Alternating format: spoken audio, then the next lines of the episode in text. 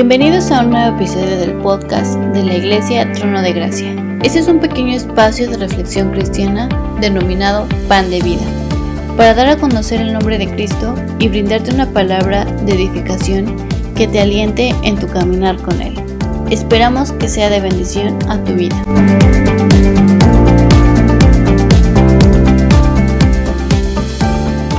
¿Qué es primero? ¿Las acciones o las palabras? Existe una frase famosa que dice que las acciones valen más que las palabras, aunque por otro lado no podemos negar el valor y efecto que pueden tener nuestras palabras en una persona.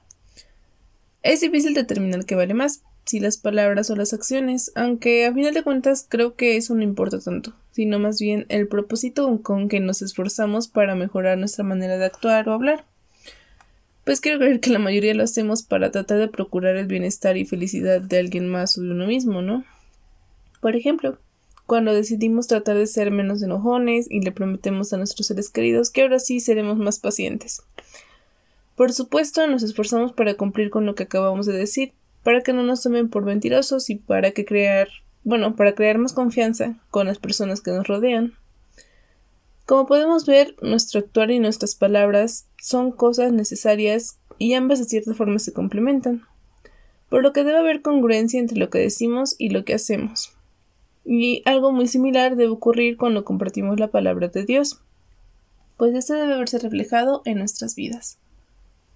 Para poder explicarte mejor, por favor vamos a 1 de Timoteo, capítulo 4, versículo 16, que dice Ten cuidado de ti mismo y de la doctrina, persiste en ello, pues haciendo esto a ti mismo salvarás y a los que te oyeren. Esto según la versión de la Reina Valera, aunque para que sea más entendible quisiera leerte otra versión que es la Biblia de lenguaje sencillo. Este mismo versículo dice así Timoteo, compórtate como es debido, y ten cuidado de lo que enseñas. Sigue haciendo esto, y no solo te salvarás a ti mismo, sino que también salvarás a los que te escuchen. Estas fueron algunas palabras que el apóstol Pablo, siervo de Jesús, le escribió a su discípulo Timoteo, para ayudarlo a llevar a cabo sus tareas en la iglesia, pues en esos momentos él tenía el cargo de pastor de la iglesia de una ciudad llamada Éfeso. Ah, resaltando también el hecho de que Timoteo era considerado alguien joven para llevar a cabo ese cargo, por lo que tenía muchas miradas encima esperando que cometiera algún error. Así que debía ser una persona recta y dar el ejemplo para que pudiera predicar la palabra sin ningún problema y para que nadie lo pudiera acusar de nada. Bueno, ahora se entiende más por qué Pablo le dice ten cuidado de ti mismo o compórtate como es debido. Timoteo tenía el desafío de vivir casi casi una vida modelo y realmente esto también tiene una aplicación directa a nuestras vidas cristianas y vemos que hay varias razones para esto. En primera, porque enseguida le menciona Ten cuidado de ti mismo y de la doctrina, o mejor dicho, ten cuidado de lo que enseñas, dándonos a entender que todo lo que enseñemos tiene que estar respaldado por el testimonio de nuestras vidas y que tenemos que dar la demostración de lo que enseñamos. Y en pocas palabras, llevar una vida santa. Pero ahora la pregunta es, ¿Cómo puedo llevar a cabo esta vida santa? Siguiendo una guía rápida, te puedo decir que esto se logra siguiendo los mandamientos que Dios nos ha dado, así como las muchas enseñanzas que nuestro Señor Jesucristo nos ha dejado a través de las Escrituras y de su forma de vivir cuando estuvo aquí en la tierra, en donde podemos ver que Él siempre resalta y nos enseña que el amar a Dios con todo nuestro ser y amar a nuestro prójimo como a nosotros mismos son los mandamientos más importantes. Además, también podemos destacar la predicación fiel de la palabra. Por lo que si eres alguien que ya conoce esta manera correcta de vivir, hermano, permanece en ello y persevera. Pues como nos enseña la Biblia, la perseverancia en creer la verdad siempre acompaña a una conversión genuina, como se nos explica en Mateo 24:13. Mas el que persevera hasta el fin, éste será salvo. Entonces, regresando un poco, ¿por qué debemos tener un buen comportamiento? Bueno, fácilmente puedo responderte que es porque a Dios le agrada que seamos así. porque esto forma parte de creer en Cristo y porque solo de esta manera se nos es dada esta salvación por gracia. De ahí que el versículo menciona que haciendo esto a ti mismo te salvarás. Además, esto también puede ayudarnos en muchas otras cosas en nuestra vida. Por ejemplo, no damos motivos para que nos falten el respeto, vivimos libres de escoger solo las cosas buenas y no el pecado. Estamos libres de ira, de envidia, lujuria y, en fin, muchas cosas que solo provocan problemas, infelicidad y perdición. Otro punto importante es que también a veces es más fácil combatir la herejía o la falta de fe en otras personas con una vida ejemplar, en vez de una conducta enérgica y argumentativa. Como podemos ver, este versículo es muy rico y está lleno de consejos y de sabiduría, pues al final nos resalta el gran peso que puede tener nuestras acciones y el mantener un buen comportamiento. ¿A qué me refiero? Bueno, recordemos la última parte que le dijo Pablo a Timoteo.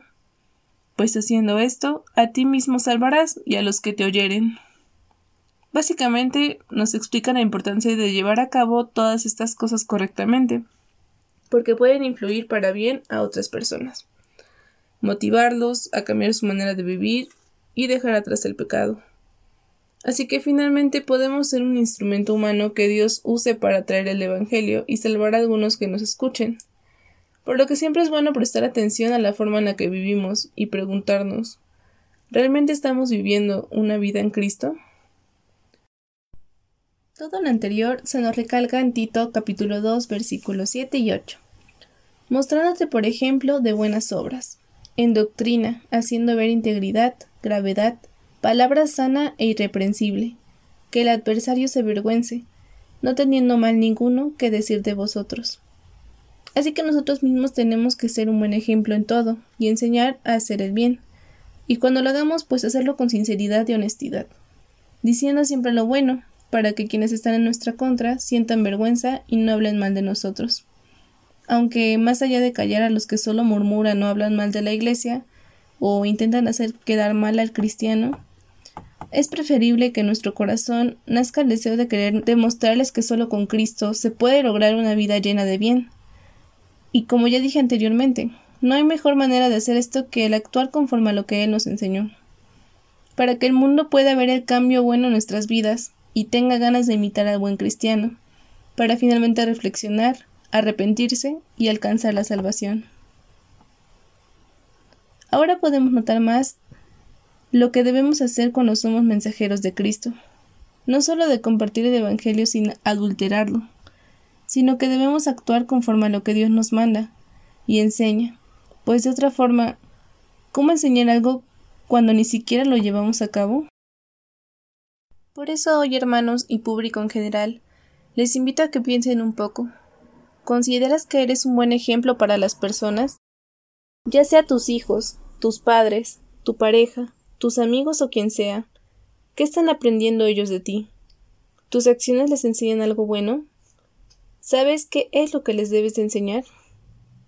Si has dudado en tus respuestas, preocúpate, porque es muy probable que en ti hay mal ejemplo y por tanto que hay pecado en tu vida, que te pueden llevar a la perdición a ti y a las personas que te rodean, y no solo momentáneamente, sino para siempre. Pero no te desanimes, porque Cristo puede mostrarte cómo dar el buen ejemplo a nuestros seres queridos y enseñarles cosas buenas para sus vidas, para que todos aquellos que logren creer en Él se salven y tengan vida eterna. Por lo que ahora podemos pedir, Dios, Ayúdanos a ser más como Cristo, porque solo eres santo, el más honesto y más generoso, pero sobre todo el que más ejemplo de amor nos da. Espero que después de esto surja en ti el deseo de conocer más a esta persona, para que puedas conocer todas las maravillas de conocer su palabra y vivirla. Sin más que decir, les ha hablado su hermana en Cristo, Nancy Cruz. Nos vemos en una próxima emisión. La Iglesia Trono de Gracia te agradece inmensamente que estés atento al contenido Pan de Vida. Te invitamos a participar con nosotros enviando tus preguntas a nuestras redes sociales. Puedes encontrarnos como Iglesia Trono de Gracia. Hasta pronto.